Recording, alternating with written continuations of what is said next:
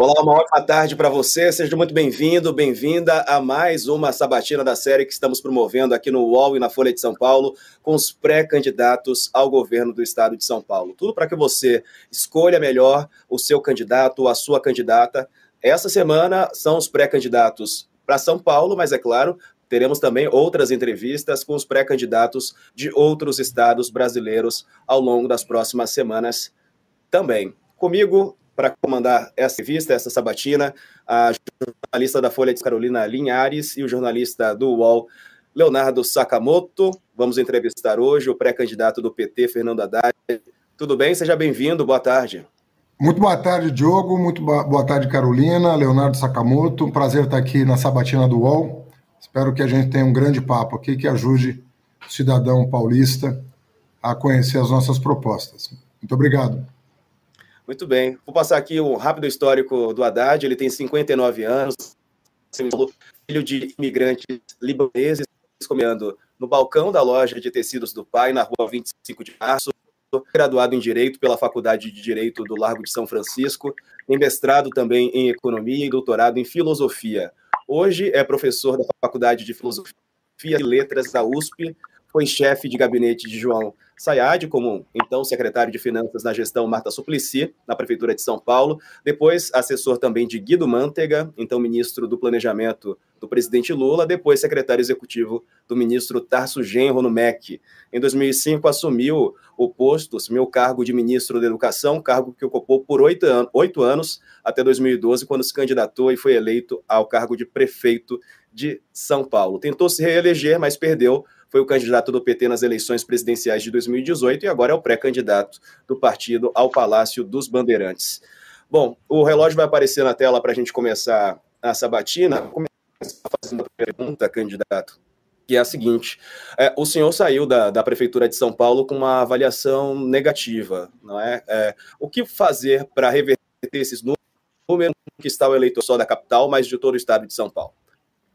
Olha, em primeiro lugar, eu acho que é, eu sou o único prefeito de São Paulo que não teve uma avaliação Datafolha de último, de último semestre de gestão. Eu não sei porque o Data, até hoje o Datafolha não explicou por que, que não fez a famosa avaliação de final de gestão que ocorre em dezembro do último ano de mandato. E isso eu acho que acabou prejudicando um pouco a avaliação, em virtude do fato de que todos os prefeitos têm uma avaliação de último mês. E eu sou o único caso que não tenho. A última, o último Datafolha sobre a minha gestão foi no auge do processo de impeachment da presidente Dilma. Ou seja, faltando um mês para o afastamento definitivo da Dilma do cargo, o Datafolha fez uma, um data, uma avaliação do meu governo e, é, quando passou o impeachment e passou as eleições, eu esperava, como todo prefeito, que se fizesse uma avaliação de fim de mandato. E o Datafolha jamais justificou o fato de não ter feito. É, alegaram falta de verba, mas no mês seguinte, em janeiro de 2017, o dinheiro apareceu e eles fizeram uma avaliação de primeiro mês de mandato do João Dória, é, o que é bastante estranho, porque nenhum prefeito teve uma avaliação de um mês de mandato. Então, não fizeram avaliação de fim de mandato de um prefeito que concluiu quatro anos de governo e fizeram do seu sucessor de maneira inédita com um mês de mandato. Bom, dito isso, é, eu quero dizer que depois em 18 eu tive 40% dos votos na capital de São Paulo e hoje estou liderando as pesquisas na capital de São Paulo. Então eu acho que ali, o momento do impeachment, no momento em que o Lula se torna réu o momento em que me, alguns ministros é, tinham sido é, detidos, inclusive, alguns ministros do governo Dilma tinham sido detidos, eu acho que uma, uma avaliação que acabou misturando alhos com bugalhos. Tanto é verdade que as ações da minha gestão, elas estão até hoje aí. Aliás, são as únicas coisas que estão de pé. A renegociação da dívida, o plano é, de, de, mobilidade urbana de São Paulo, que foi premiado internacionalmente, as, os corredores de ônibus, o transporte noturno, a redução de velocidade, as ciclovias, o bilhete único mensal, está tudo aí de pé, algumas restrições que o Dória impôs o passe livre para o estudante. Ah, na área da habitação, você tá, tem a maior produção de habitação de interesse social da história de São Paulo, depois do plano diretor que eu aprovei em 2014, que também foi premiado pelas Nações Unidas. Uh, sinceramente, eu acho que o que é o que de bom São Paulo tem, em geral, em geral, é um legado das administrações do PT, da Erundina, da Marta A... e da minha administração. Prefeito, é... prefeito, boa tarde, antes de mais nada.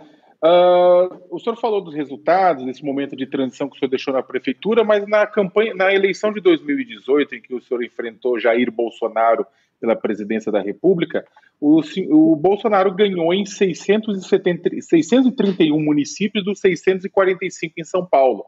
Ou seja, foi uma vitória muito grande, que venceu em 14 municípios. Né? A presen... Existe uma, um antipetismo histórico muito grande no interior de São Paulo, inclusive. Como fazer para reverter isso? Sakamoto, o antibolsonarismo hoje é muito maior. Basta pegar as pesquisas de opinião da votação do Lula. Hoje saiu uma pesquisa que vocês divulgaram. O Lula é o candidato menos rejeitado em todo o Brasil, inclusive em São Paulo. Então, quando vocês falam em reversão de antipetismo, a, a impressão que dá é que vocês querem reforçar o antipetismo, ao invés de lidar com os números oficiais das pesquisas que vocês divulgam. O que existe hoje é um anti-bolsonarismo, o que existe hoje é um antidorismo, se você quiser. O Dória e o Bolsonaro são muito mais rejeitados em São Paulo do que o PT. Isso todas as pesquisas de vocês. E a insistência na pergunta é sempre falar do antipetismo. Vamos falar um pouco das razões do antibolsonarismo, vamos falar um pouco da rejeição ao governo Dória e à figura dele, por que esses governos estão tão rejeitados na cidade de São Paulo e no estado de São Paulo. Então eu acho que a gente fica batendo na mesma tecla e, na verdade, a gente superou uma fase super difícil da vida do PT. E outra, não foi fácil estar do lado do PT no pior momento. Não foi fácil defender que as Nações Unidas iria condenar o Moro e a justiça brasileira pelo que fizeram do Lula. Não foi fácil dizer que aqueles processos estavam viciados e seriam anulados pela justiça.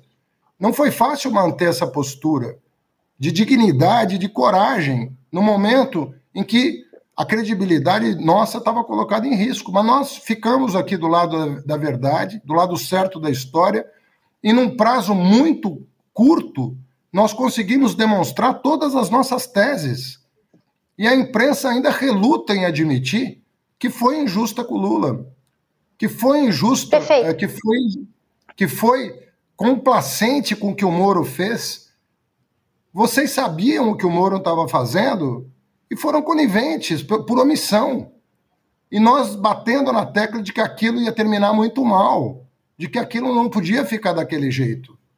Mas a vitória é, foi da verdade, e num prazo muito curto. Então a hora agora é de falar por que, que Bolsonaro, por que, que Bolsonaro e Dória tiveram tanta dificuldade de administrar o Estado e o país. O senhor o estava falando, né, que a gente está vivendo um momento diferente, né, que o antipetismo está tá bem menor e o, e o antibolsonarismo realmente é maior. A gente vê Lula na frente, né, nas pesquisas hoje. Agora a minha dúvida é, é o senhor conta, né, dá para contar que quem votar Lula vai votar Haddad aqui em São Paulo? O senhor conta com isso ou o senhor não pode contar com isso? Assim, como é que o senhor planeja a campanha do senhor com essa, essa folga que Lula tem? O senhor acha que o voto vai ser 13-13 aqui em São Paulo ou não? Não dá para contar com isso? Olha, nós vamos trabalhar duas campanhas diferentes, porque os problemas que o Brasil enfrenta e que São Paulo enfrenta tem muita coisa comum, mas tem alguma coisa diferente. Então eu tenho, eu tenho que trabalhar com um plano de governo que atenda as várias regiões do estado de São Paulo, que contemple as várias regiões do estado de São Paulo, que inclusive não é um estado tão homogêneo como as pessoas imaginam de fora de São Paulo. São Paulo tem o Vale do Ribeira, tem Pontal do Paranapanema, que é uma coisa, tem o Vale do Paraíba, que é outra coisa, tem a região de Campinas, que é outra coisa, e nós vamos ter que trabalhar essas várias realidades locais, sabendo que tem problemas que são nacionais como, por exemplo, a volta da fome, a carestia, o preço dos alimentos, o preço do combustível, a desindustrialização de São Paulo, né, que é grave em virtude do aumento de impostos que o Dória promoveu no Estado, está afugentando empregos industriais Várias empresas estão se mudando para Minas Gerais, Mato Grosso do Sul, Paraná, Goiás, em virtude da política econômica do Dória. Então eu tenho uma realidade em São Paulo que é um pouco diferente da que o Lula vai enfrentar no Brasil. Mas eu espero que a nossa sintonia é, política seja um fator importante, né? como todos os candidatos do Brasil é, vão fazer a mesma coisa, vão fazer campanhas sintonizadas com a campanha nacional. E não precisa nem ser do PT. Se você pegar o Danilo Cabral em Pernambuco, que é do PSB, ele vai fazer uma campanha sintonizada com a campanha nacional, Freixo, né? O candidato do Flávio Dino no Maranhão, e assim por diante. São campanhas que vão ter que dialogar com a realidade nacional, que é muito grave. Não, prefeito, eu, é, a gente entrevistou o ex-governador Márcio França agora na segunda-feira, né? E existe uma discussão, e a gente perguntou para ele várias vezes, pressionamos, se ele pretendia em algum momento desistir da candidatura dele para apoiar o senhor no, ao Palácio dos Bandeirantes. E ele defendeu bastante que fosse feita uma pesquisa uh, sobre rejeição e sobre intenção de voto para que o PT e o PSB juntos definissem se o candidato desses dois partidos seria ou o senhor ou Márcio França. O senhor concorda com essa pesquisa para essa definição de um candidato comum ou a candidatura do senhor é consolidada e a outra opção seria o próprio Márcio ou manter a candidatura ou sair como senador ou outro cargo? Olha, eu acho que a tendência é de manutenção das duas candidaturas. Essa é a tendência porque nós estamos desde agosto tentando negociar. Né?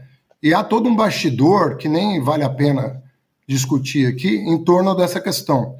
Agora, eu respeito muito uh, a candidatura do Márcio, não tenho nenhuma, nunca coloquei essa questão de, da retirada da candidatura dele. Você pode perguntar para ele se em algum momento é, isso foi assunto entre nós, nunca foi. Eu acho que o PSB tem todo o direito de ter um candidato no colégio eleitoral, no maior colégio eleitoral do país, inclusive um candidato que pontua bem, está né, tá empatado com o candidato do, do Bolsonaro. E mais importante do que isso para mim é o Márcio estar tá apoiando o Lula. O fato do Márcio França estar tá apoiando o Lula é uma coisa muito significativa e pouco valorizada, na minha opinião. Olha, desde 2010, o PSB e o PT não, não caminham juntos na eleição presidencial. Desde 2010, são 12 anos. Nós não estivemos juntos em 2014, não estivemos juntos em 2018. O Márcio não me apoiou nem no segundo turno de 2018 e hoje está apoiando o Lula no primeiro turno. Eu acho que isso deve ser celebrado. Se houver entendimento, bem, mas é, eu não vejo nenhuma dificuldade de fazer uma campanha de alto nível né, com, com a presença do Márcio no primeiro turno. Né, e com a segurança de que nós vamos fazer um grande segundo turno, qualquer que seja é, o, o desfecho do segundo turno. Eu queria só entender o que, que, o que, que vocês consideram né, nessa, nessa negociação. Por exemplo, o senhor, o senhor poderia é, dizer quais seriam as vantagens e desvantagens de ter o Márcio como concorrente? Porque tem muita gente que diz que tem uma vantagem, porque ele, ele pega alguns votos que iriam para a direita, e tem a desvantagem né, de você não ter uma frente é, maior já no primeiro turno. Queria saber se o senhor concorda com essa avaliação, qual é a avaliação que o senhor faz de vantagens ou desvantagens nesse cenário mais provável das duas candidaturas separadas? Olha, Carolina, eu vejo muita gente, muito especialista dizer que a, a, a candidatura do, do Márcio me favorece. Vejo muita gente dizer, inclusive fora de partido. Né? É, gente que já teve instituto de pesquisa, que quando sai, quando me liga, ou que quando vai é, almoçar comigo, comenta isso. Eu não faço esse tipo de conta. Eu acho que simbolicamente teria um peso muito grande nós estarmos juntos. Muito grande. Eu já declarei isso inúmeras vezes. É, política não é só cálculo eleitoral. É, política tem uma dimensão que é a dimensão simbólica. Por isso que nós fizemos um grande esforço para que nós tivéssemos uma chapa representativa de uma aliança democrática contra o bolsonarismo, contra é, esse governo proto-fascista de extrema direita que nós temos no poder hoje, que envergonha o país sob todos os aspectos, sobretudo na, no, internacionalmente, e estamos reunindo as forças democráticas em torno da candidatura do Lula. E todos são bem-vindos. E, na minha opinião, todos os democratas deveriam seguir o exemplo do Alckmin. e cerrar fileiras com Lula para derrotar a extrema-direita no Brasil. A democracia tem que vencer essa disputa. O Bolsonaro, todo santo dia, ameaça as pessoas, as instituições, os adversários. Todo dia ele faz isso. E às vezes a gente fica norma normalizando isso, passando pano, como se diz. Eu acho que basta disso. A imprensa tem que começar a falar seriamente sobre as ameaças à democracia que o Brasil está correndo, está sofrendo, fora a fome, fora a caristia, fora a miséria, fora o desemprego, fora o desalento. Só aqui em São Paulo são 60 mil pessoas em situação de rua na Grande São Paulo. Isso é uma vergonha. E ninguém tomando providência. Na educação, problemas gravíssimos. As crianças voltando depois de dois anos fora da escola, sem conectividade, sem banda larga, sem ter recebido material didático em casa, e mais da metade analfabetas. 60, quase 60% das crianças com 8 anos não sabem e escrever. Eu não vejo ninguém comentando isso. Eu, como ministro da Educação, que fui aquele que mais promoveu a alfabetização na idade certa, nós atingimos o melhor patamar de alfabetização da história do Brasil. Depois dos nossos governos, olha o que nós estamos enfrentando hoje: evasão universitária por falta de assistência estudantil, crianças de 8 a 10 anos que não sabem ler e escrever, Fila do SUS aumentou barbaramente, ninguém apresenta um plano de gestão do SUS pós-pandemia. Essa é a realidade brasileira. Mas, prefeito, só para fechar esse, esse assunto, é, quando a gente fez a sabatina com o Márcio França aqui, ele fez uma provocação, porque a gente começou a sabatina perguntando se ele ia ser, se ele ia levar a candidatura dele até o fim, ou se ele seria, por exemplo, candidato na a, a chapa do é, candidato ao Senado, né, na chapa do senhor. E ele fez uma provocação, disse por que, que ninguém pergunta isso pro Haddad, né? Se ele vai levar a candidatura dele até o fim, por que, que todo mundo dá como certo que ele vai ser o candidato e não ele pode vir a, a integrar uma chapa comigo. Então eu vou, vou atendê-lo e vou, vou fazer essa pergunta para o senhor. O senhor vai ser candidato ao governo com certeza ou, ou o senhor pode é, ser candidato, por exemplo, ao Senado na chapa dele? É a única opção que o senhor tem é o governo? Olha, em primeiro lugar, eu acho que as, as pessoas perguntam para ele porque ele está 13, 13 pontos abaixo de mim nas, nas pesquisas. Mas eu acho injusto perguntar. Porque, na verdade, pesquisa é pesquisa. Nem começou a campanha eleitoral. Quer dizer, é verdade que ele, que ele pode, a tese dele de que ele é um candidato mais viável, pode se verificar nas urnas, eventualmente. Então, é, perguntam para ele, porque é obviamente que você não pergunta para quem está na frente, né? Você não pergunta para quem está liderando as pesquisas, né? vai perguntar para o Lula se ele vai abrir mão para o Ciro Gomes, é, vai perguntar se ele vai abrir mão para o Dória, não se pergunta isso, você pergunta para quem está atrás. Então, o jornalismo tem a sua legitimidade. Mas, por outro lado, pesquisa é uma fotografia do momento. É uma, e nós estamos há cinco meses da eleição. O PT nunca trabalhou mas o senhor, pesquisa. Mas o senhor não respondeu. O senhor vai o ser candidato. Pesquisa para definir candidato, sequer internamente. Senão, não seria candidato a prefeito em 2012. A Marta tinha dez vezes mais intenção de voto do que eu. Então, isso, de certa forma, também já, isso já responde o que o senhor, a primeira pergunta que eu tinha feito, se o senhor, eu me lembro se, que o senhor achava sobre a questão. O Márcio perguntou assim: se alguém desistir, é o Haddad. Não falou isso? Se alguém for desistir, vai ser o Haddad. Não Talvez, não me lembro, mas essa, essa é a dúvida que a gente tem. Não, mas eu, eu já coloquei desde a primeira pergunta que a tendência é a manutenção das duas candidaturas. Isso é o que me parece hoje o mais provável. Obviamente que, do ponto de vista simbólico, seria um luxo. Todo o campo progressista está alinhado em torno de uma candidatura só. Veja só, eu estou com o PV comigo, com o PCdoB comigo, com tratativas com o PSOL e com a rede muito adiantadas, quase para fechar a chapa. Já somos cinco partidos, temos tempo de TV, temos chapa para deputado federal, temos chapa para deputado estadual. É, temos bons nomes para o Senado e para vice, que nós estamos começando a explorar para fechar a chapa até o final do mês. Então, a tendência é, temos um programa adiantado, já soltamos um primeiro documento né, para que está em discussão. Devemos fechar em 60 dias o nosso plano de governo, que já está com propostas bastante bem delineadas, as quais eu publicizo né, a cada entrevista. Então, eu acho que nós estamos uh, adiantados nesse processo, nós já estamos em maio. Não, eu dizer, prefeito, a gente, quando é, faz uma sabatina, ainda mais que o senhor foi ministro da Educação também, uh, é claro que a, os temas que vêm à cabeça, os primeiros temas são saúde, educação, segurança. Mas eu queria, considerando as características específicas de São Paulo, eu queria saber, eh, começando a perguntar sobre o programa de governo, saber do senhor quais as propostas que vocês têm para o agronegócio no estado de São Paulo. Olha, o agronegócio em São Paulo está muito bem, Sakamoto. Não sei por que, que a tua primeira pergunta sobre o plano de governo foi essa. Porque se tem um setor que está bombando, é o agronegócio. Nós temos que estar tá preocupados com o fim do financiamento do BNDES para a agricultura familiar, que está fazendo o preço dos alimentos subir. Está 15 reais o quilo da cenoura. Essa é a preocupação. E não tem agronegócio da cenoura. Não tem agronegócio do tomate. Não tem agronegócio da cebola, nem do feijão, nem do arroz. Essa é a pergunta que cabe fazer. O agronegócio de São Paulo está muito bem, vai continuar bem, só vai piorar se a gente começar a desmatar, continuar desmatando a Amazônia. Sakamoto, hoje anunciou, foram anunciados é, os dados relativos ao desmatamento. Nós perdemos mil quilômetros quadrados. O governo Bolsonaro co conseguiu bater o recorde do desmatamento, acho que de todos os tempos. Isso vai afetar o agronegócio de São Paulo, porque o regime de chuvas do Sudeste depende da floresta amazônica em pé.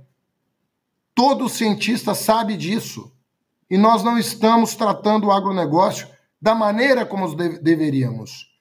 Essa política do Bolsonaro, vamos armar o agronegócio, vamos armar os garimpeiros, resultou em chacina de Yanomami.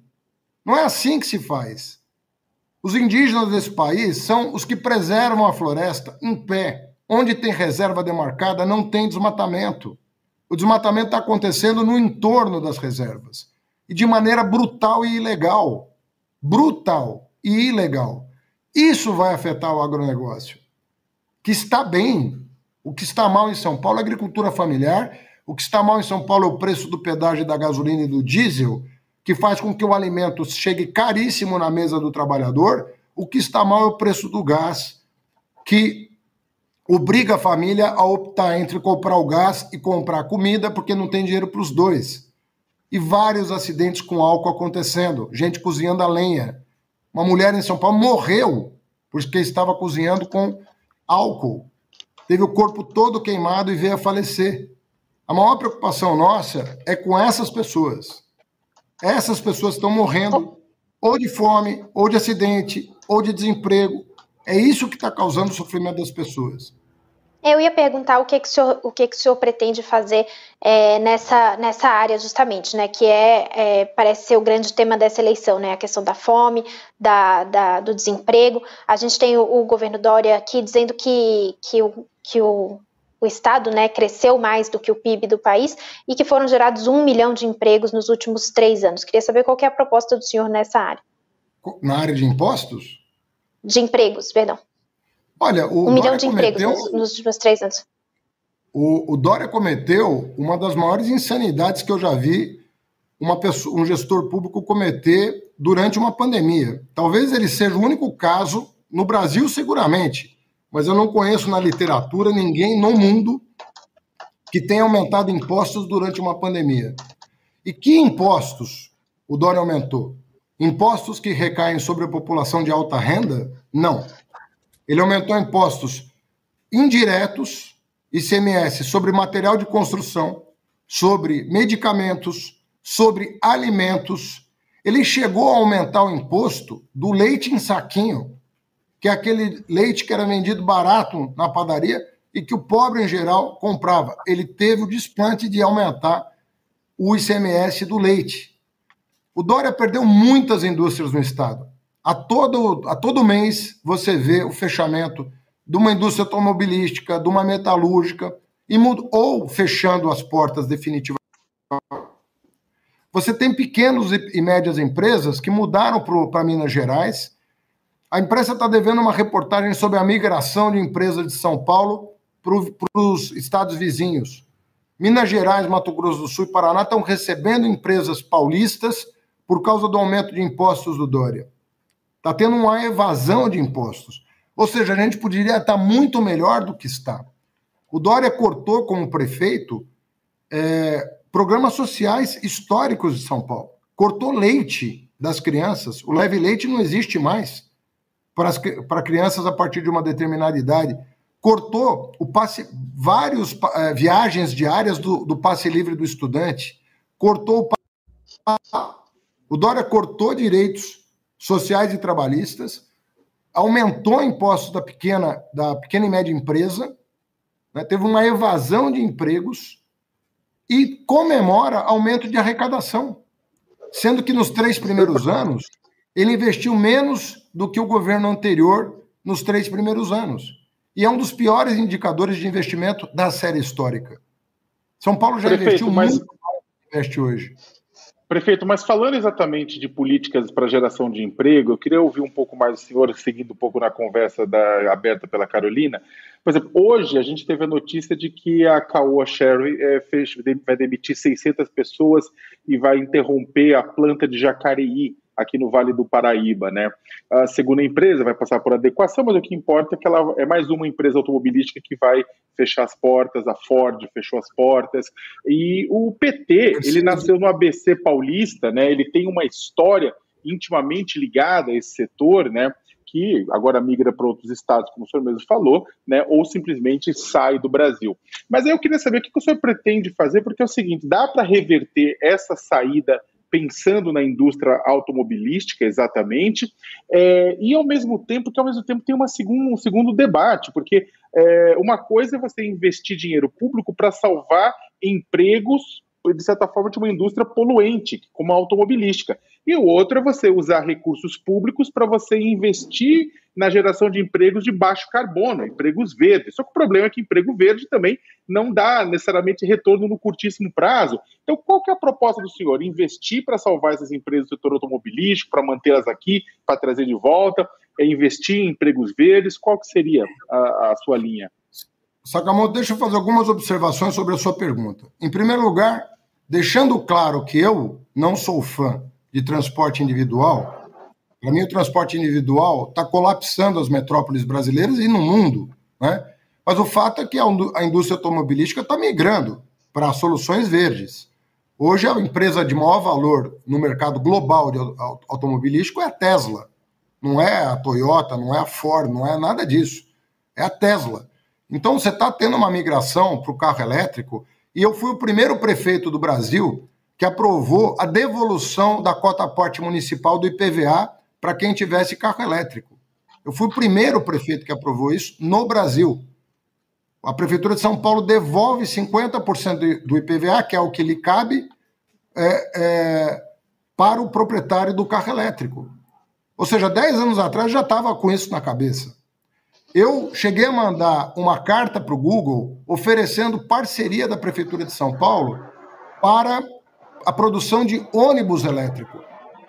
Porque o ônibus elétrico autônomo pode resolver o problema do transporte público nas grandes cidades como São Paulo.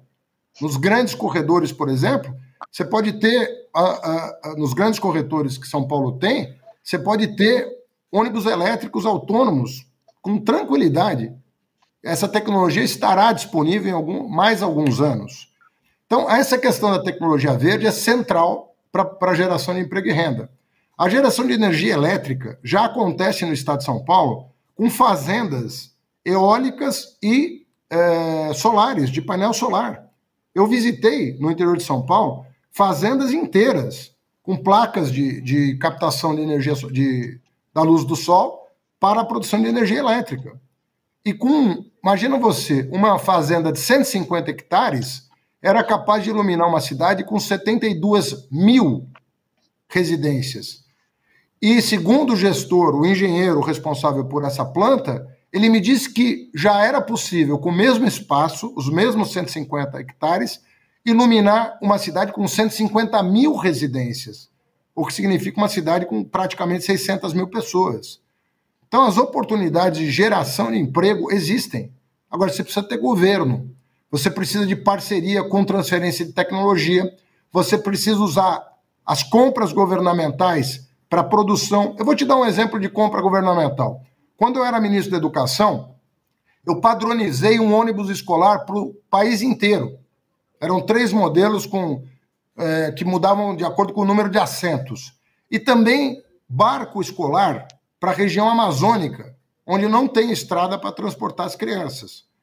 Nós fizemos o maior programa de transporte escolar da nossa história, padronizando isso. Sabe o que, que aconteceu? a indústria brasileira se adaptou aos, ao padrão federal, que é o caminho da escola, e nós passamos a exportar os ônibus para a América Latina. Ônibus brasileiros, carroceria brasileira, com chassi produzido aqui, com montadora produzindo aqui. Então, é muito possível usar o poder de compra do Estado e a indução do Estado para trazer investimentos. Quando eu fiz a PPP de iluminação pública aqui na cidade de São Paulo, que trocou toda a iluminação pública por LED, e eu comecei a fazer antes da PPP estar tá pronta, porque teve um problema judicial que até hoje não foi resolvido pela justiça, mas eu me antecipei e troquei quase 100 mil lâmpadas LED por LED. A ideia nossa era trazer uma lâmpada, uma fábrica de, de lâmpadas LED para o Brasil. E a planta ia ser em São Paulo nós poderíamos já ter uma planta de produção de lâmpadas LED em São Paulo, para trocar toda a iluminação pública do, do país, o que economiza nada menos do que 50% da, da energia consumida para a iluminação pública. Você ganha muitas Perfeito. vezes. Diga. Eu queria, eu queria perguntar, o senhor falou do preço, quando o senhor falou né, dos principais problemas, o senhor mencionou o preço do pedágio, né, que é algo que faz a, a, a comida chegar mais cara, pelo que eu entendi, é, do que o senhor estava falando. Né? A minha dúvida é, como é que o senhor avalia né, as concessões, as privatizações de estradas em São Paulo e se o senhor mexeria em contratos que já estão é, vigentes? Né? O senhor tentaria é, mexer nesses contratos ou interromperia projetos que já estão previstos? Carolina, eu tenho muita desconfiança do que aconteceu em São Paulo no último período. Muita. Porque o governo do estado prorrogou contratos que venceriam só em 2028. Eu fico me perguntando por que alguém faria isso? Por que, que alguém prorrogaria contratos que estão para vencer em 2028? Ou seja, nem no próximo governo, que é 2023, 2024, 25, 26, é 28. Qual a vantagem que o cidadão paulista teve com essa prorrogação? Por que prorrogar? Por que não relicitar, já que o pedágio está caro, e verificar se a gente consegue melhores tarifas com a re relicitação? Será que essas empresas que estão aí, essa empresa que está aí há décadas em São Paulo, será que ela é a melhor empresa para produzir para produzir o melhor, a melhor tarifa e as melhores condições de trafegabilidade no estado de São Paulo, eu sinceramente tenho muita dúvida disso. Então, eu, se eleito governador, você pode ter certeza que eu vou explorar ao máximo todas as possibilidades legais, dentro da lei, dentro da Constituição, para trazer algum benefício para o cidadão paulista. Eu acho que a família paulista está sendo prejudicada por esses contratos. Eu tenho dúvidas sobre o que aconteceu na Tamoios, te digo de coração, tenho dúvidas. Tenho dúvidas com a prorrogação de contratos a vencer. Tenho dúvida com o que aconteceu com o monotrilho do ABC, que foi transformado em BRT e com um aditivo com uma empresa que fazia uma outra coisa que não tinha nada a ver com isso. Então, estou sendo muito transparente aqui para dizer que eu não avisei. Estou avisando de antemão os contratos que eu vou botar um, uma lente de aumento bem grande para saber o que, que aconteceu. Por que Mas que... A, o, falando então... claramente, prefeito, é, essas dúvidas que o senhor tem são dúvidas de sobrepreço, superfaturamento, corrupção, é, são dúvidas é, sobre o quê? Eu não coloco a moral das pessoas em jogo sem provas. Isso eu nunca fiz na minha vida e não vou fazer. Né? O que eu ponho uh, em questão é a oportunidade de ter feito o que foi feito. Qual é a oportunidade de ter feito o que foi feito? Qual a vantagem para a família paulista do que foi feito com esses contratos. Eu, como figura pública, tenho o dever de colocar as minhas angústias a respeito desses grandes negócios que foram feitos em São Paulo. E eu tenho o senhor também tem essas... Mesmo. como eu tinha em relação a controlar. Vocês vão lembrar da campanha de 2018. O contrato de inspeção veicular sempre me pareceu uma coisa muito estranha. Só existia em São Paulo, não era estendido para o resto do estado, era um contrato velhíssimo da época do Pita que foi re, revitalizado para cobrar a inspeção veicular só na cidade de São Paulo, como se a fumaça de São Bernardo do Campo não viesse para cá. E eu acabei com aquilo, porque julguei que não se justificava aquele caça-níqueis. Então eu não. Eu o realmente, tem as mesmas. Sabe quem, sabe quem, era a dona da Controlar? Você sabe, Carolina? Você sabe? Não, o senhor pode dizer. A CCR. O, o prefeito, a mas CCR. A, a minha dúvida é se o senhor também tem essas, essas mesmas questões que o senhor faz em relação às concessões de rodovias, se o senhor faz em, em, relação às concessões de metrô e CPTM aqui em São Paulo. O senhor pretende dar andamento, porque o projeto da gestão atual é de conceder as linhas da CPTM uma a uma, né? O senhor pretende manter isso e pretende rever as que já foram concedidas em, em relação Eles ao transporte, já... ao mesma. Eles estão só concedendo o filé mignon, não estão concedendo aquilo que é mais difícil reparar nós vamos perder receita na CPTM se continuarmos com esse modelo do Dória. Vá, vá fazer uma reportagem das estações de, de trem da CPTM lá no extremo leste de São Paulo e veja as condições em que as pessoas estão usando o, o transporte público naquela, naquela localidade. Veja o que está acontecendo. O monotrilho da, da linha 17, a que liga ao, ao aeroporto de Congonhas, ele era para estar tá pronto na Copa de 2014. Daqui a pouco é a Copa de 2022, depois das eleições, e não tem nem sinal de um, de um trem ali, ali em cima do monotrilho. Pega o trem, pega o trem de Guarulhos, né, que o Dória prometeu que ia concluir a obra, levando o trem até Guarulhos, até dentro do aeroporto. Ele prometeu isso. Ninguém cobra. Ninguém cobra. Ou seja, pessoal lá vai falando as coisas e fica por isso mesmo. Então, que dê a linha 17, que dê a linha, que dê a CPTM para Guarulhos, né? que dê as reformas nas estações da Zona Leste, que dê o metrô da linha 6, que agora aconteceu um outro acidente. Pô, os caras não conseguiram passar um tatuzão por baixo do Tietê. Eu fiz uma obra de drenagem, uma das maiores da cidade, levando a água lá da Turiaçu para o rio Tietê. Eu passei debaixo da mesma marginal. Fiz um túnel com uma seção enorme para levar água para a marginal. Não aconteceu nada, você nem ouviu falar da obra. Obra subterrânea, limpa, barata. Os caras fazem um tatuzão, passa debaixo de, uma, de um ramal de esgoto. Acabaram com o ramal de esgoto. Pre prefeito, uh, agora falando um pouco, o senhor falou bastante da administração Dória. O que, que o senhor teria feito de diferente no estado de São Paulo com relação ao combate à pandemia do que fez a administração João Dória?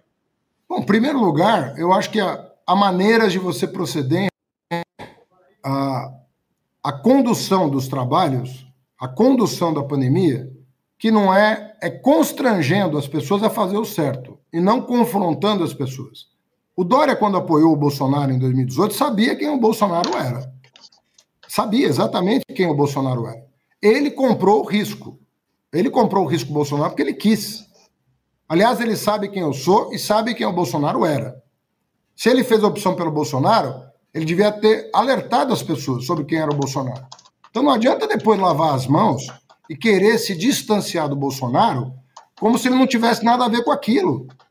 Foi muito grave o que ele fez em 2018 e foi mais grave o que ele fez depois de começar a pandemia, porque ele tentou, de forma oportunista, né, pegar carona num sentimento anti-Bolsonaro como se ele não tivesse nada a ver com aquilo. Começou a demarcar com o Bolsonaro, ao invés de liderar um processo de governadores para constranger o governo federal a fazer a coisa certa. E não querer sair como garoto propaganda de uma vacina que o Butantan fez, que tem 100 anos fazendo vacina. Tem 100 anos o Butantan e fazendo vacina e fazendo bem. Ele chegou a mandar uma lei para a Câmara para desmontar o Butantan antes da pandemia. Outra coisa, eu acho que a gestão, a gestão das cidades, o abre e fecha do comércio, foi completamente errático. Ele começou a ficar com medo do discurso bolsonarista e ele começou a ter uma atitude errática em relação ao comércio. E não tirou proveito disso. no sentido de deixar a economia o menos prejudicada possível.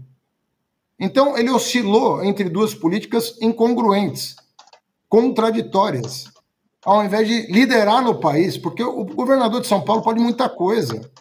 O governador de São Paulo tem muita ascendência sobre o país inteiro. E ele preferiu jogar solo do que jogar com, com, com os governadores, sobretudo do Nordeste, que fizeram o melhor trabalho na pandemia. Mas como o consórcio Nordeste, como o consórcio Nordeste ofuscava o trabalho dele, ele queria fazer um jogo solo. Aquilo não era para fazer vitrine de nada, aquilo era para salvar a vida das pessoas, afetando o mínimo possível a economia. Prefeito, é, falando na ascendência do governador do estado de São Paulo, a gente queria falar um pouco de segurança pública, né, que é um tema candente.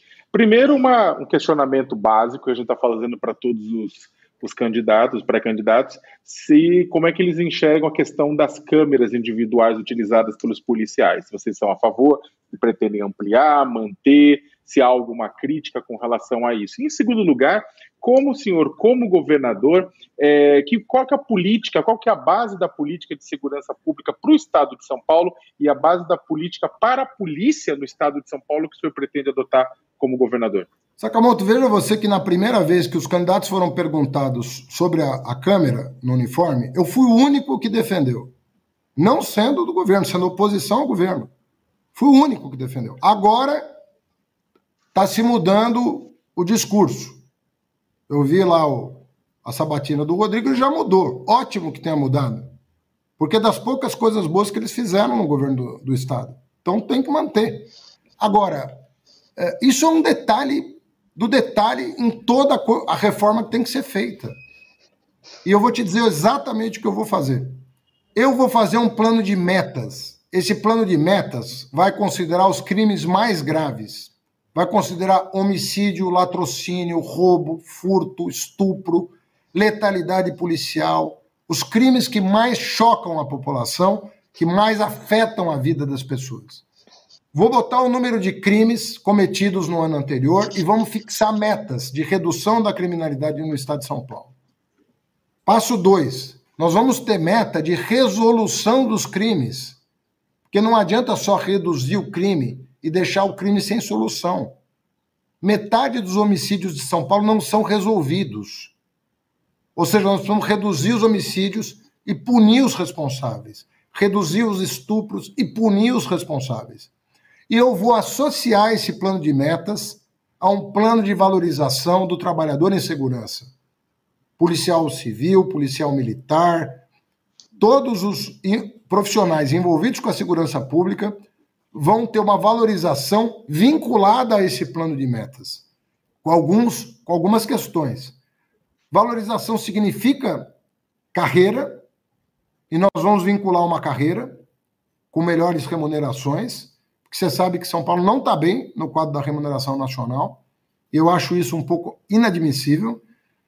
Formação do profissional de segurança. Não é todo mundo que está no serviço público precisa ser formado continuamente o professor, o enfermeiro, o médico, todo mundo que está no SUS, na escola pública, precisa de formação continuada. Por que, que no caso do profissional da segurança vai ser diferente? Nós precisamos formar essas pessoas. Terceiro lugar, investimento em inteligência e tecnologia.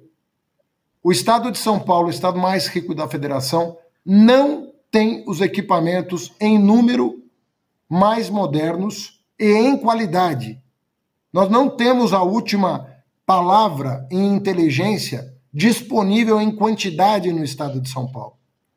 Então não adianta querer cobrar a investigação da Polícia Civil, que está com 15 mil homens a menos e sem aparato tecnológico para enfrentar a bandidagem. Não tem como. Ou essas coisas vêm juntas, um plano de metas combinado com valorização profissional, tecnologia, salário e formação, ou não, não, não vamos ter os resultados. Mas isso precisa ser feito com transparência. A imprensa vai acompanhar, o Estado inteiro vai acompanhar, o cidadão vai acompanhar. E eu não vou ter nenhum receio de dar publicidade aos avanços e retrocessos que, porventura, tenhamos ao longo dos próximos quatro anos. Prefeito, Eu queria voltar a falar um pouquinho de política, né? Porque o senhor mesmo disse que a campanha do senhor vai estar né, em sintonia com a campanha do Lula. E aí eu queria é, aproveitar essa oportunidade que a gente está conversando com o senhor, porque muito se debate, né, no Twitter, por exemplo, as declarações do presidente, se ele está, do ex-presidente, se ele está acertando, se ele está errando, o que, que ele fala, o que, que ele deixa de falar. Ele teve essa declaração da Ucrânia recentemente polêmica, ele pediu desculpas por uma declaração é, referente à polícia. Eu queria perguntar para o senhor se o senhor acha que ele está errando, e se o senhor acha que ele está errando, a que, que o senhor atribui esses erros? Eu acho que o Lula é uma pessoa diferente do Bolsonaro em tantos pontos, mas, sobretudo, na sua capacidade de assimilar de assimilar uma crítica e de ter tranquilidade em mudar de rumo. O Lula não perde cinco minutos é, para admitir é, que a palavra utilizada não foi a correta. Ele falou: ah, eu ia utilizar milícia, utilizei polícia, peço desculpas, errei. O Lula tem muita agilidade mental e muita agilidade no comando do país. O Lula foi o governante que mais bem se saiu na crise de 2008. Ninguém lembra mais. O Lula enfrentou a maior crise financeira internacional desde 1929 e foi aquele que mais se deu bem. O Brasil, em 2010, cresceu mais de 7% por causa do comando do Lula. O Lula é ágil, o Lula é astuto, o Lula é do diálogo. É uma pessoa que gosta muito de ouvir. Isso é característica dele. Ele não tem nenhum problema em dizer não sei isso e aprender. A vantagem é que ele aprende rápido, se corrige rápido, erra menos do que os outros. Errar, todo mundo vai errar, né? Todo mundo, você, eu e ele. No que, que o Lula ganha? Erra pouco e corrige rápido. É, eu, a, a, prefeito, é, só para fazer engatar uma pergunta em cima da sua, Carol, é, prefeito, vamos trabalhar com uma hipótese. Caso uh, não seja o presidente Lula que vença a eleição, mas seja, por exemplo, o presidente Bolsonaro que obtenha a reeleição e o senhor vença o, o, a eleição paulista e passe a governar a partir do Palácio dos Bandeirantes. Qual que é a relação que o senhor estabeleceria com o presidente Jair Bolsonaro a partir disso? Olha, primeiro que eu acho essa hipótese, obviamente que matematicamente você pode botar qualquer resultado na mesa. Mas é muito difícil eu ganhar o governo do Estado de São Paulo e o Lula perder o governo federal. Isso é muito difícil acontecer porque o Lula tem uma dianteira no Nordeste que ele revolucionou, revolucionou com não é só com a transposição, que é uma obra do Lula, né? da qual o Bolsonaro tenta se apropriar, tendo feito pouco mais de 5% da obra. É uma obra do. Mas é cisterna, é Fundeb, que é o Fundo de Desenvolvimento da Educação Básica, são as universidades federais, os institutos federais, a pesquisa, o Ciência Sem Fronteira, o Luz para Todos, e por aí vai, o Bolsa Família. É um conjunto revolucionário de políticas públicas que mudou a cara do Nordeste para sempre. O Nordeste nunca mais vai ser visto como era visto até o final do, do século passado. Acabou. O Nordeste está em outro patamar e tem um grande futuro, se Deus quiser, pela frente. Né? Então, é muito difícil que eu ganhe o Lula, não. Isso em primeiro lugar. Mas se isso, porventura, acontecesse, hipoteticamente, né? não estou falando aqui de Bolsonaro e Lula, porque eu não acredito nessa hipótese, mas eu vou me comportar na defesa dos interesses de São Paulo, usando as prerrogativas legais, constitucionais que cabem a um governante. Eu vou te lembrar só um, um dado interessante. Eu é, consegui, eu e o governador Tarso Genro, nós conseguimos uma emenda na lei de renegociação das dívidas que fez a dívida de São Paulo cair, a dívida da cidade de São Paulo cair 60%. A dívida que era de 80 bilhões foi para alguma coisa em torno de 30. Muito bem. Quando mudou o governo, em 14, mudou o ministro, assumiu Joaquim Levi. O Joaquim Levi começou a fazer onda para cumprir a lei. Eu entrei com uma ação judicial e ganhei. E São Paulo hoje não tem dívida, graças a isso. Se não fosse essa renegociação, São Paulo seria uma cidade endividada. Hoje São Paulo é credora líquida. Credora líquida talvez seja uma das poucas metrópoles que possam dizer que tem crédito e não dívida. No entanto, o investimento Perfeito. No entanto, o investimento, depois que eu deixei a prefeitura, o investimento caiu 50% na cidade de São Paulo, depois da renegociação da dívida. Matéria da Folha de São Paulo, aliás. Parabéns pelo trabalho. Prefeito, é, o senhor estava falando sobre as chances né, de cada um ganhar. O senhor considera, o senhor falou da vantagem que o Lula tem e de como ele revolucionou o Nordeste. O senhor acha que essa eleição já está ganha para o Lula? Não tem eleição ganha. Né? Isso seria um erro muito grande da nossa parte imaginar que o eventual favoritismo do Lula vai representar. Porque as armas com as quais o bolsonarismo é, luta não são as da democracia. Eles não entraram em campo ainda com as ameaças, com os, as fake news, com os disparos em massa, com o dinheiro sujo. Né? Aliás, fazendo também outro elogio à imprensa, que eu critico quando, quando devo, mas também gosto de elogiar. Né? A Patrícia Campos Melo, o trabalho que ela fez em 2018, foi o que garantiu uh, uma reação no segundo turno, porque nós não sabíamos qual era o expediente que o Bolsonaro tinha usado para quase ganhar a, a eleição no primeiro turno. E depois que nós descobrimos a rede ilícita que ele tinha de disparos do exterior do país. Isso foi descoberto pela imprensa. Aquela, aquele vendaval de fake news na última semana visava liquidar a eleição no primeiro turno. Felizmente eles não conseguiram. Nós imaginávamos que o Bolsonaro fosse debater comigo no segundo turno mas ele, mesmo tendo alta da facada, ele se negou a participar em qualquer condição, porque até em enfermaria eu me dispus aí se ele quisesse debater comigo. Mas ele não tinha condições de debater. Prefeito, o senhor acredita que a, a eleição, tanto federal quanto nacional, vamos colocar de outra forma, o, dessa vez, então, o PT está preparado para uma chuvarada de notícias falsas, de desinformação no primeiro e no segundo turno. Então, vocês já estão preparados e o, qual foi a diferença? O que, que vocês fizeram desta vez em relação a 2018? Olha, eu não diria o PT está mais bem preparado, porque é muito difícil se preparar contra isso. Não é simples.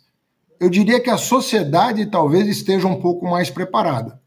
Eu acho que, por exemplo, as medidas que o WhatsApp tomou depois das eleições, depois das eleições, foram medidas na direção correta.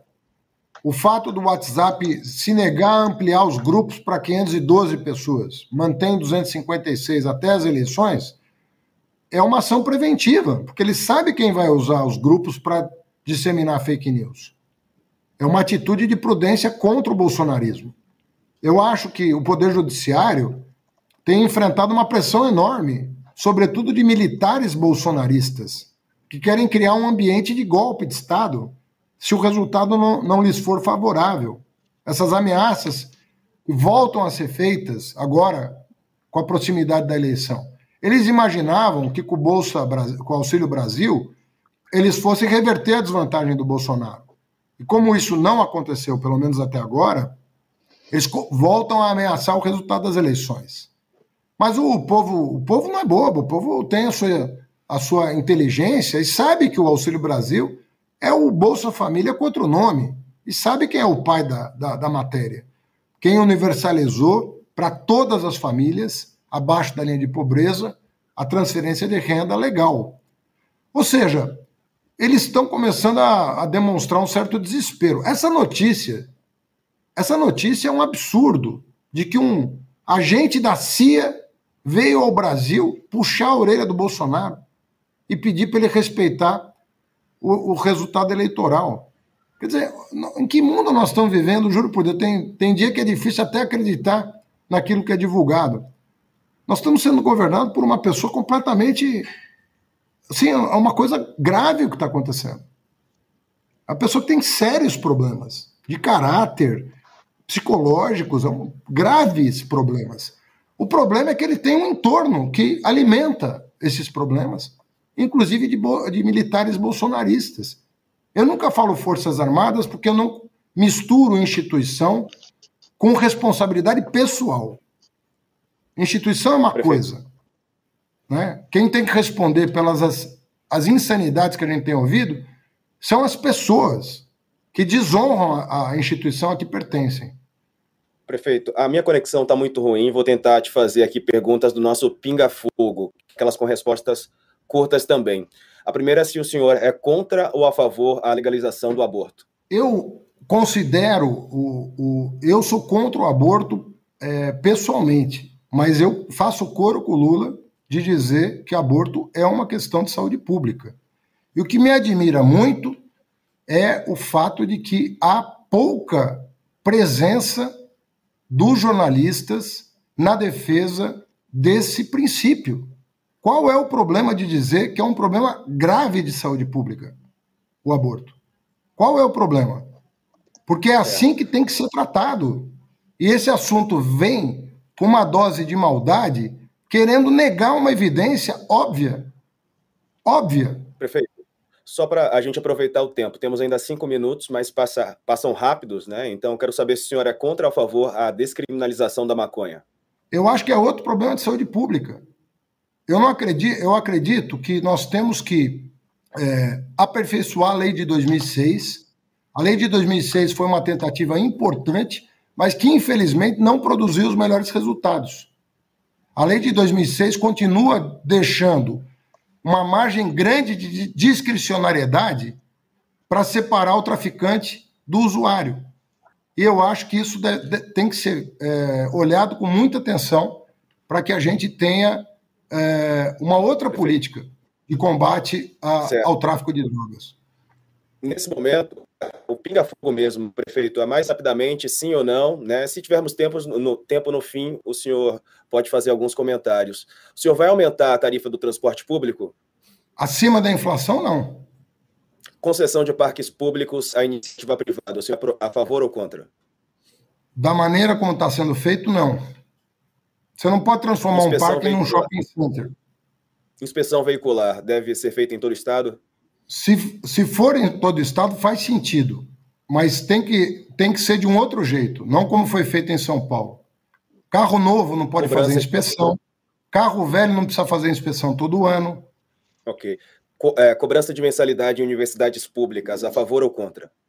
Absolutamente contra. Privatização de presídios? Contra. E a câmera no uniforme dos policiais? A favor. Contra ou a favor ao porte e a posse de armas para os cidadãos comuns? A liberalização que está sendo feita pelo Bolsonaro, totalmente contra. Absurda. Não tem precedente no mundo essa, essa loucura que está sendo feita. Privatização de estatais? Ah, e vai depender de qual, né? Eu defendi, por exemplo, o CEAGESP, mas eu sou contra a Sabesp. Para te dar dois exemplos para deixar claro a minha, a minha posição. E sobre as linhas CPTM do metrô? Vou mudar o modelo. O modelo tem que ser em benefício do usuário e não da maneira como está sendo feita. O senhor prefere ponte ou túnel a Santos ao Guarujá? Como é que é? É ponte ou túnel para ligando Santos ao Guarujá? Qual que o senhor acha melhor? Ah, qual que é o mais qual que é o mais barato? A previsão original era ponte, mas parece que por pressão de, de alguns grupos de interesse se mudou o projeto se atrasou a obra. O que eu posso te garantir é que isso vai ser decidido na primeira hora do governo e vai ser feito. Porque fica essa, essa enrolação de ponte ou túnel para não fazer a obra. Sakamoto, pode dar continuidade? Acho que a conexão aqui está tá bem ruim, faltam poucas perguntas. É, prefeito, é, operações, policiais na, operações policiais na Cracolândia, o senhor é a favor ou contra? Eu vou votar com a política de braço, do braços abertos. Braços abertos é trabalho, tratamento e é isso que tira as pessoas da droga.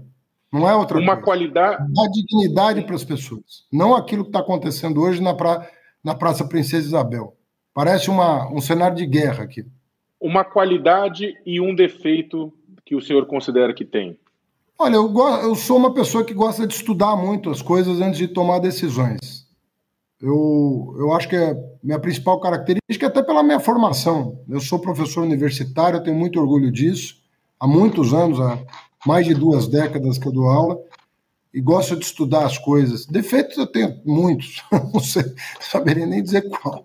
Eu tenho um deles, um, de, um defeito só, então. Ah, isso é papel de vocês. Eu acho que talvez de comunicação. Eu acho que eu deveria me aperfeiçoar mais a forma como eu me comunico com as pessoas. E olha, e brevemente, que o nosso tempo está acabando, por que o senhor quer ser governador? Porque é uma tarefa que está na ordem do dia colocar o Estado a, a serviço de si próprio e do Brasil. Acho que nós temos uma grande oportunidade de fazer a diferença. Perfeito. Olha, eu queria agradecer muito ao ex-prefeito Fernando Haddad, do Partido dos Trabalhadores, que participou conosco da última sabatina. É a última, para quem está acompanhando ao longo da semana inteira, foram 10 entrevistas com 10, com todos os pré-candidatos ao governo do estado de São Paulo, ao Palácio dos Bandeirantes, que você que está assistindo a gente vai decidir, vai ter que escolher um deles para governar o estado de São Paulo pelos próximos quatro anos. A gente quer agradecer muitíssimo ao ex-prefeito Fernando Haddad. Eu também agradeço aos meus colegas aqui de bancada, tanto ao Diego Sarza, é, é o Diego que deveria estar fazendo essa essa finalização, né? Eu estou tendo a honra por conta de problemas técnicos, né? E também agradecer muitíssimo a Carolina Linhares, da Folha de São Paulo, eu, Leonardo Sakamoto, do UOL, dou então o meu, meu agradecimento a todo mundo. Lembrando que na semana que vem, segunda-feira, a partir das 10 da manhã, não vai ter mais em São Paulo, mas começamos as sabatinas com os pré-candidatos ao governo de Minas Gerais. A entrevista será com Lorene Figueiredo, do PSOL. Um abraço a todos vocês e até já.